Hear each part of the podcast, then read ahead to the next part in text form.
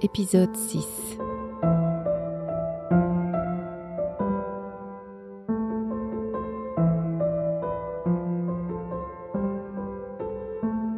Euh, c'est mon mari s'appelle Juan. Je sais pas s'il a dessiné ou non, mais on se mariait dans des conditions. Nous n'avions pas un sou. Nous travaillons et nous recevons du manger, tout ça, mais il n'y a pas d'argent. Alors la femme de mon directeur prêtait sa robe à Oyaï, bleu, mange peinture, bleu ciel. Et mon mari, on m'a donné un nouvel uniforme parce que tout était, tout était déchiré, tout ça. C'est nos, nos deux seuls euh, cadeaux pour fêter notre mariage. Euh, la fête était très bien, tout le monde chantait et on a tué un bœuf pour cette occasion. Alors c'est un grand mariage. bon. Et les gens de ce centre ont construit pour nous une petite cabane tout près du, camp de volleyball dans la forêt parce que il y a pas beaucoup de gens mariés dans, la forêt, donc c'est très bien célébré. Et nous avons à nous une petite cabane. Et nous vivions là, euh, travaillant bien parmi l'affection de tout le monde. Vraiment, on était très heureux. J'étais enceinte de trois mois de mon premier fils.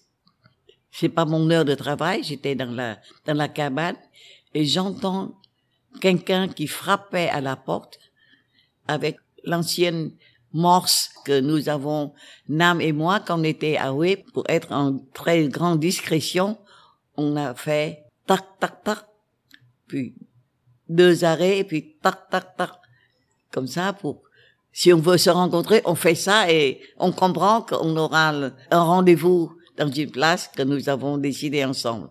Et tout à coup, j'entends quelqu'un frappe à la porte à cette signe-là. Mon cœur a envie de s'arrêter. Je m'élançais, j'ouvrais la porte. Et qu'est-ce que je vois? Je vois mon âme en bicyclette, le visage ravagé par le voyage, c'était mille kilomètres, à pied, en bicyclette, tout ça, pour venir me voir. Je, je chancelais, je sais quoi dire. Et il m'a dit que, est-ce que c'est vrai que tu t'es marié Moi, je, je, pleurais, je pouvais rien lui dire. Au fond de moi-même, c'est pas une trahison, mais j'ai marié, je me suis mariée parce que c'était une condition terrible à supporter pour une jeune fille. J'ai besoin de quelqu'un être à côté de moi. Je dois avouer que c'est pas un amour passionné, mais c'est un amour euh, euh, par solitude. C'est une affection, un respect pour l'homme que je suis mariée avec. Et, et comme mon mari connaissait bien mon histoire, parce que j'ai tout raconté à mon mari, il était venu et j'ai dit, c'est Nam. Très, très bienveillant, indulgent.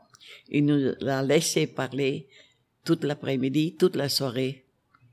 Et Nam a dit à mon mari que nous étions fiancés à Hué déjà il y avait quelques années et maintenant je viens vous supplier de me laisser pour revenir avec moi et très bienveillant. Mon mari a dit non, ça, ça dépend de, de. Et comme j'étais enceinte de mon, de trois mois, je, je pouvais pas. J'ai expliqué à Nam que je suis, j'ai déjà un enfant de lui, trois mois déjà. Alors je je peux pas partir avec toi. Et toute la nuit on a parlé, on a parlé. Et inutile de vous dire que j'ai pleuré, j'ai jamais tant pleuré de ma vie. Le lendemain matin, mon mari Juan, il va au travail. Moi, je conduisais un âme à la berge pour qu'il puisse partir, revenir chez lui. Et le sentier de mon village à la berge, à moins 7 kilomètres, j'ai rien dit, je peux rien dire. Et je souhaite à personne d'avoir cette euh, souffrance comme moi j'ai éprouvée. Et quand Nam était sur la berge, il se retournait, la bicyclette était à côté. Il m'a dit euh, au revoir et je souhaite, toi et ton mari, vous serez heureux ensemble. Et puis, moi, j'ai dit, j'ai pleuré. Je, fais, je faisais signe de main, et puis la barque s'éloignait, s'éloignait. Voilà, c'est une histoire que je pouvais pas oublier. J'ai jamais regretté mon choix.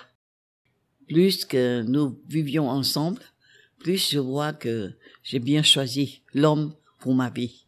Parce que vraiment, il me laisse libre de travailler, de faire tout ce que je veux et en même temps, il respecte beaucoup mes idées. Et voilà, j'ai bien choisi dans la douleur, j'ai bien choisi. Voilà.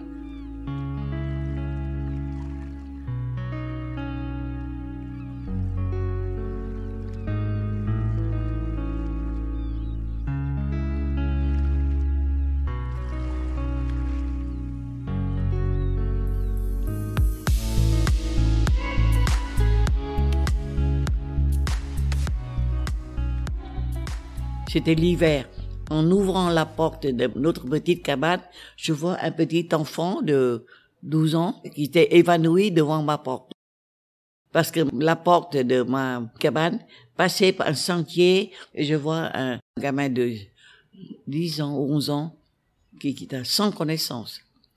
Alors j'ai touché son corps déjà très moite et les lèvres bleuies.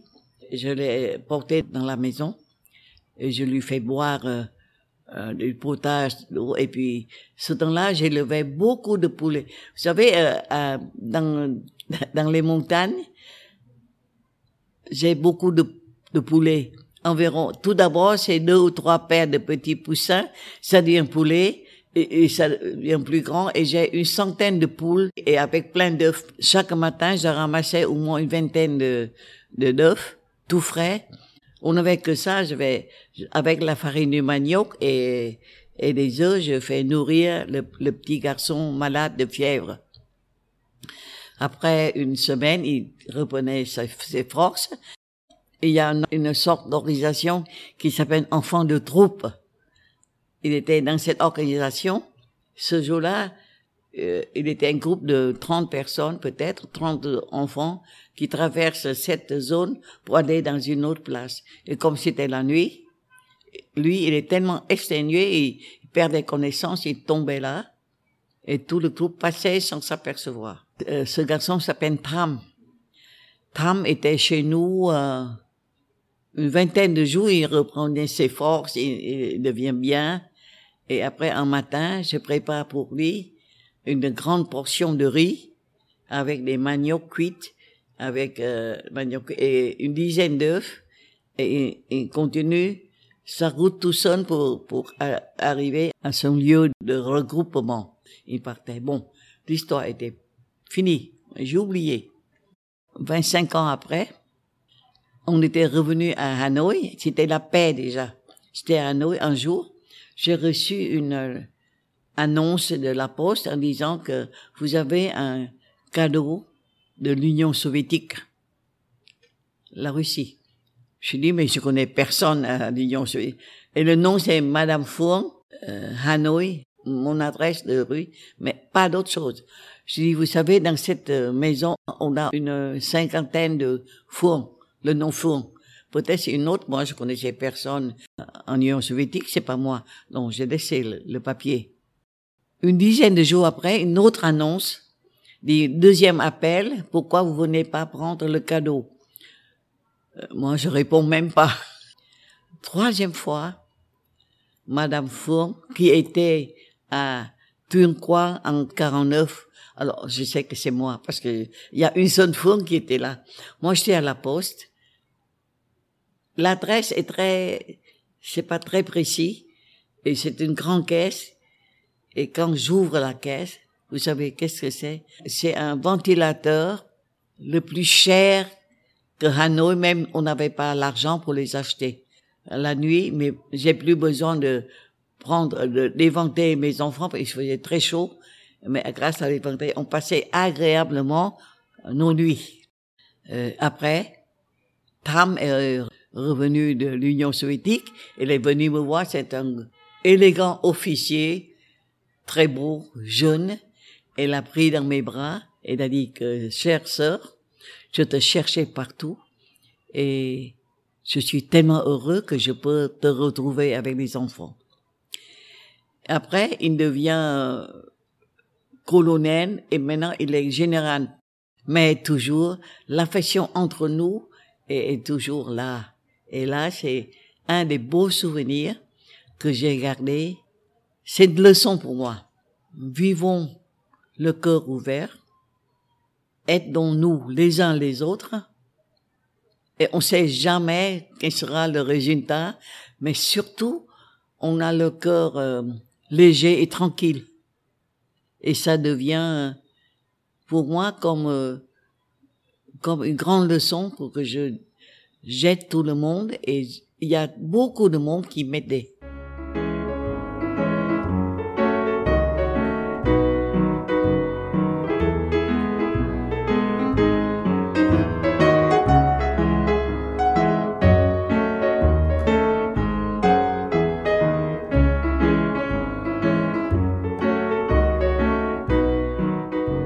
J'étais au huitième mois et demi d'enceinte. Ce jour-là, mon mari était revenu du front pour me dire qu'il partira demain pour euh, une mission assez importante.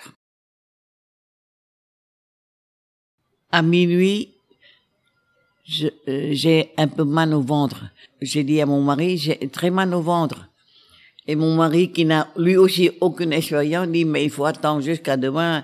C'est la nuit noire, personne autour de nous. Minuit, c'est la, première euh, douleur. Mais je, je me contiens encore. Mais vers trois heures et demie, je peux plus. J'ai hurlé, j'ai très mal. Emmène-moi vite à l'hôpital. Je sens que je vais mettre au monde l'enfant. Il faut que, qu'il faut qu'on m'emmène à l'hôpital. L'hôpital est trouvé à 45 kilomètres euh, par voie euh, fluviale pour aller là-bas parce que les routes sont impraticables, on peut pas circuler. Et j'ai dit que je vais mourir, je vais mourir. Il y a une voisine qui habitait près de chez moi. Elle est venue dans euh, deux kilomètres autour pour trouver des personnes.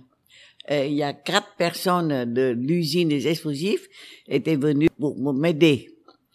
Et chacun, vous savez, il n'y a aucun moyen de transport. Donc, on a pris un, un hamac, on a mis une planche de bambou pour traverser l'hamac et je monte dessus.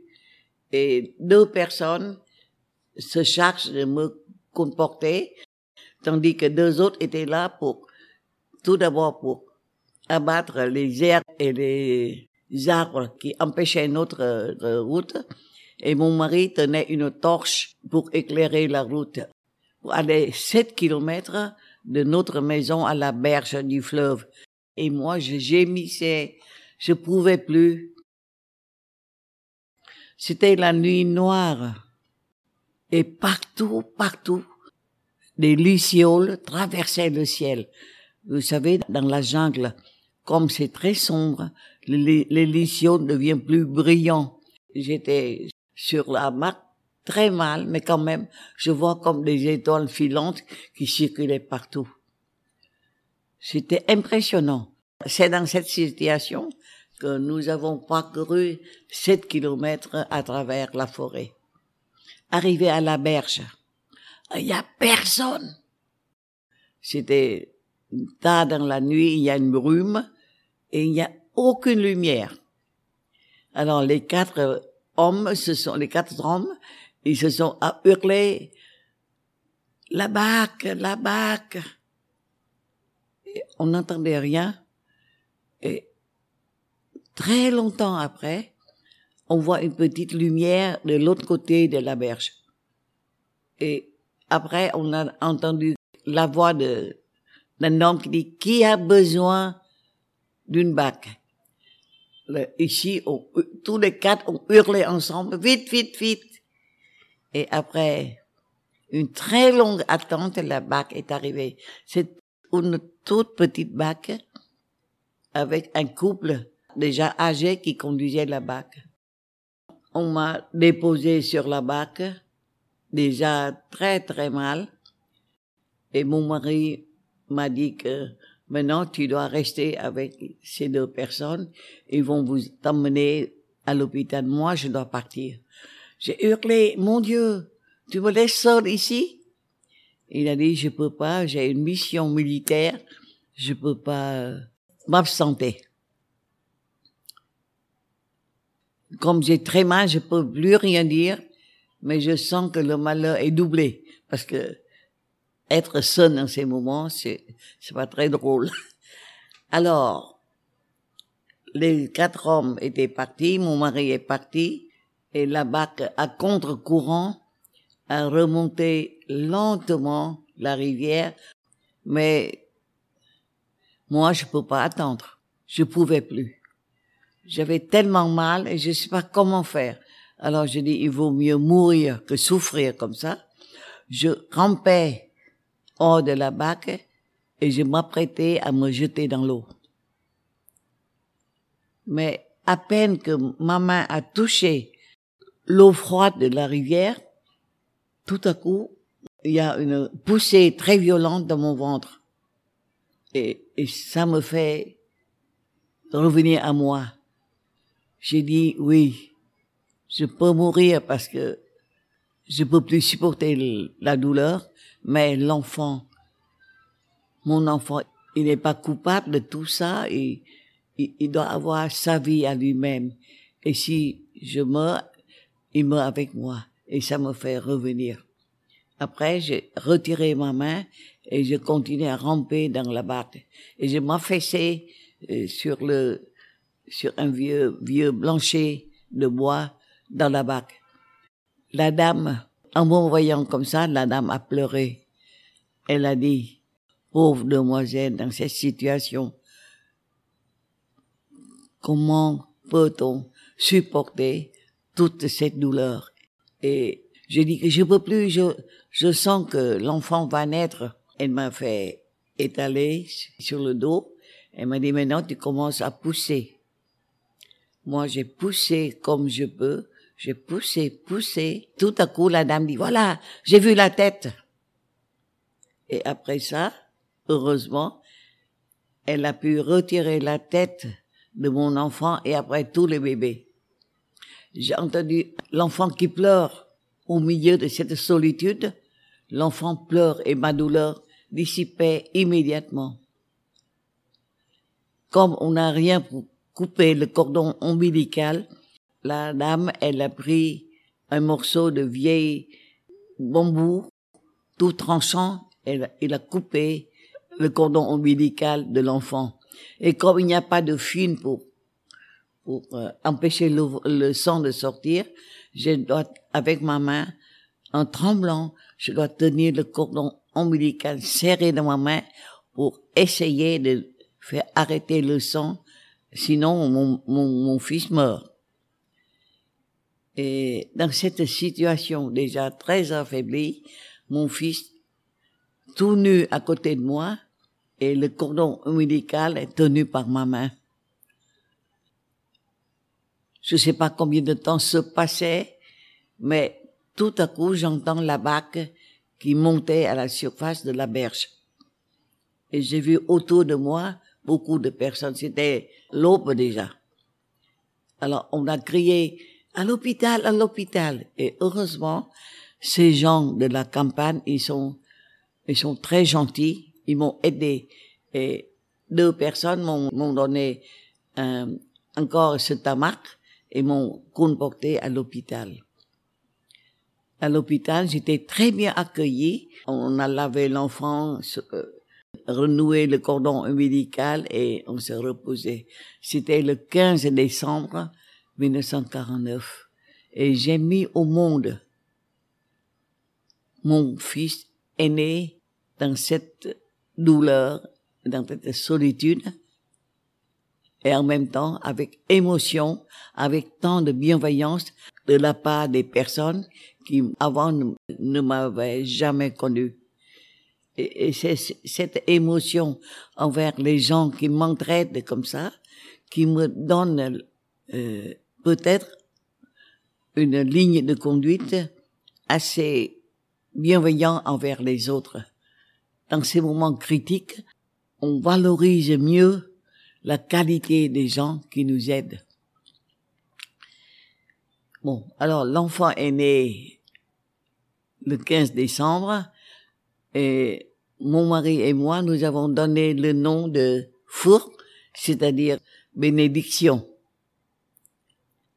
Et son surnom, c'est Rivière Claire, parce que l'enfant est né sur la Rivière Claire.